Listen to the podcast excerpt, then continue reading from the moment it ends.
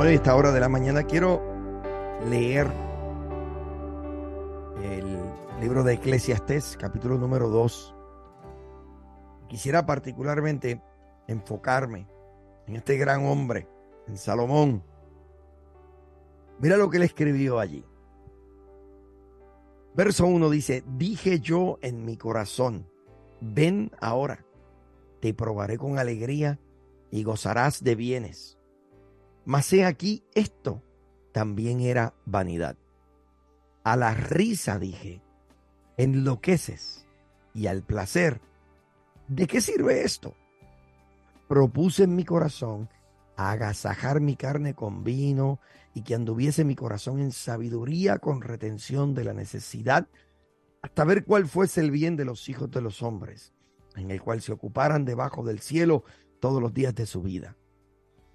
Engrandecí mis obras, edifiqué para mí casas, planté mis, eh, mis viñas, me hice huertos y jardines y planté en ellos árboles de todo fruto. Me hice estanques de agua para regar de ellos el bosque donde crecían los árboles.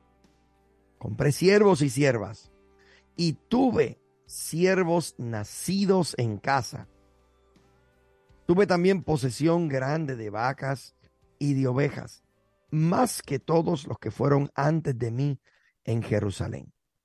Me amontoné también plata y oro y tesoros preciados de reyes y de provincias. Me hice de cantores y cantoras, de los deleites de los hijos de los hombres y de toda clase de instrumentos de música y fui engrandecido más que todos los que fueron antes de mí en Jerusalén. Además de esto, conservé conmigo mi sabiduría. No negué mis ojos a ninguna cosa que desearan, ni aparté mi corazón de placer alguno, porque mi corazón gozó de todo mi trabajo, y esta fue mi parte de toda mi faena. Miré yo luego todas las obras que habían hecho mis manos. Oiga bien, él se puso a contemplar todo lo que él había logrado por el trabajo de sus manos. Me, me nace preguntarte si te, si, te, si te puedes identificar con esto. Dice, Contemplé lo que había hecho el trabajo de mis manos y el trabajo que tomé para hacerlo. Y he aquí, todo era vanidad y aflicción de espíritu y sin provecho debajo del sol. Salomón, el rey Salomón, es eh, tradicionalmente considerado el autor de este libro de Eclesiastés. Según la palabra, según las escrituras, fue el hombre más sabio que jamás haya existido. Eso lo declara eh, Primera de Reyes, capítulo 3, verso 12. Allí dice que este hombre tenía no solamente sabiduría, sino que tenía riquezas inimaginables. Aparte de todo esto, fue bendecido con el privilegio de construir el templo de Dios. Usted ve eh, las características de este hombre y pudiese asumir eh, que esta era una persona contenta, que esta era una persona alegre, en busca de ese cumplimiento, eh, ¿verdad? De, de esa felicidad. Dice ahí nuestro autor, que él buscó y exploró todo tipo de cosas. De hecho, nos dice ahí en Eclesiastés que se entregó a los placeres del mundo, incluso incursionando en actividades que él mismo sabía que eran una locura. Pero la satisfacción que buscaba siempre lo evadió. No sé si te ha pasado, no sé si te puedas identificar con esto. Uno de los grupos de rock más eh, famosos aquí en los Estados Unidos fue el grupo Nirvana. Este grupo incursionó en la música en la década de los 90. De hecho, se reconoce a este grupo como el grupo que marcó la diferencia en la nueva música eh, que habría de identificar a la juventud de esa época y de generaciones futuras. El cantante Kirk Cobain lo encontraron eh, muerto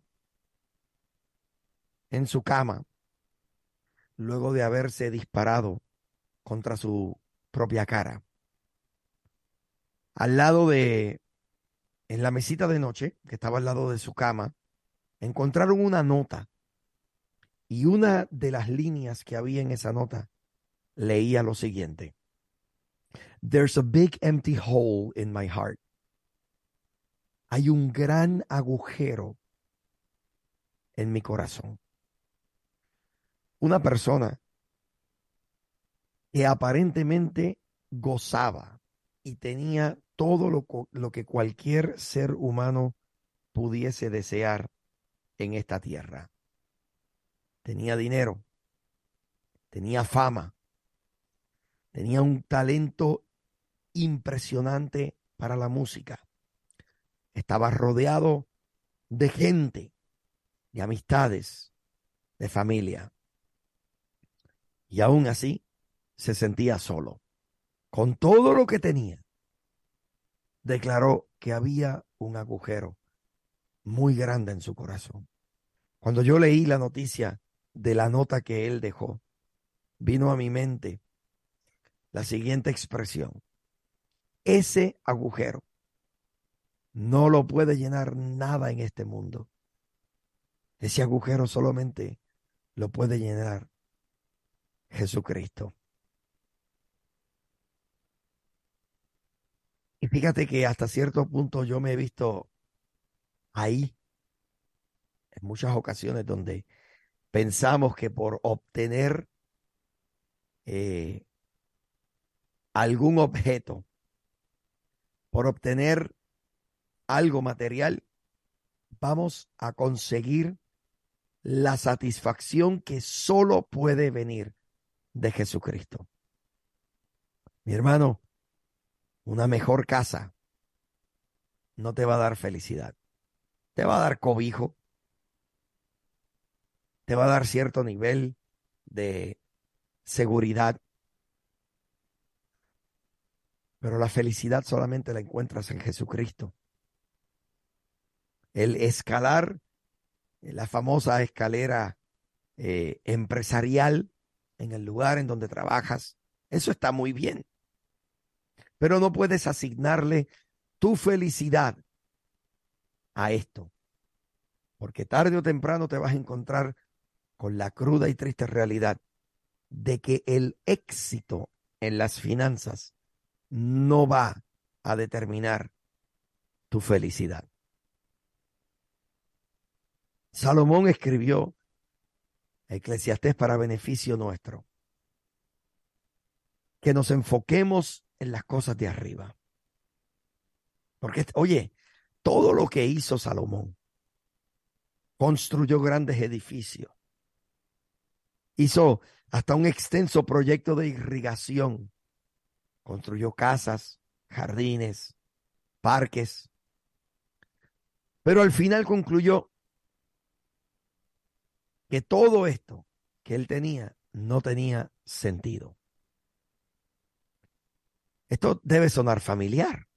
Nuestra cultura persigue el placer y no acepta límite a sus pasiones. Mientras más tenemos, más queremos. ¿Recuerdas cuando decías, no, si me compro este auto, ya, ya con este auto estoy satisfecho? Hasta que viste un mejor modelo de un año más nuevo. Eh, Salomón tenía toda la sabiduría y los recursos para lograr cualquier cosa que él eligiera hacer. Sin embargo, los objetivos que perseguía no le proporcionaban una satisfacción duradera. En otras palabras, la vida está llena de ofertas que están diseñadas solamente para traernos felicidad temporera. Lo único que nos da felicidad permanente es Jesucristo. Así que ah, concentrémonos, enfoquémonos en las cosas de arriba. Nuestra vida en Cristo vale la pena cultivarla. Nuestros sentimientos vale la pena guardarlos en Cristo. De otra forma, vamos a asignarle eh, demasiado de mucho poder a objetos y a cosas que ciertamente nos van a defraudar. Los objetos son materiales y se acaban. La gente, como llegan, se pueden marchar. El único que ha prometido estar contigo todos los días hasta el fin del mundo se llama Jesucristo. Vale la pena invertir en el banco del cielo. Vale la pena invertir en Jesucristo, nuestra relación permanente y eterna. Vale la pena sacar cada día un minuto de tu tiempo para decirle, Señor, te amo. Pongo en tus manos mi día. Hoy, Señor, yo quiero ser un digno representante tuyo en esta tierra. Señor, que con mi palabra hoy yo edifique a una persona. Padre, permíteme ser intencional a la hora de amar. Que la gente pueda ver en mí a alguien diferente, a alguien distinto, a alguien genuino. Invirtamos en el día de hoy en aquellas cosas que realmente producen verdadera felicidad.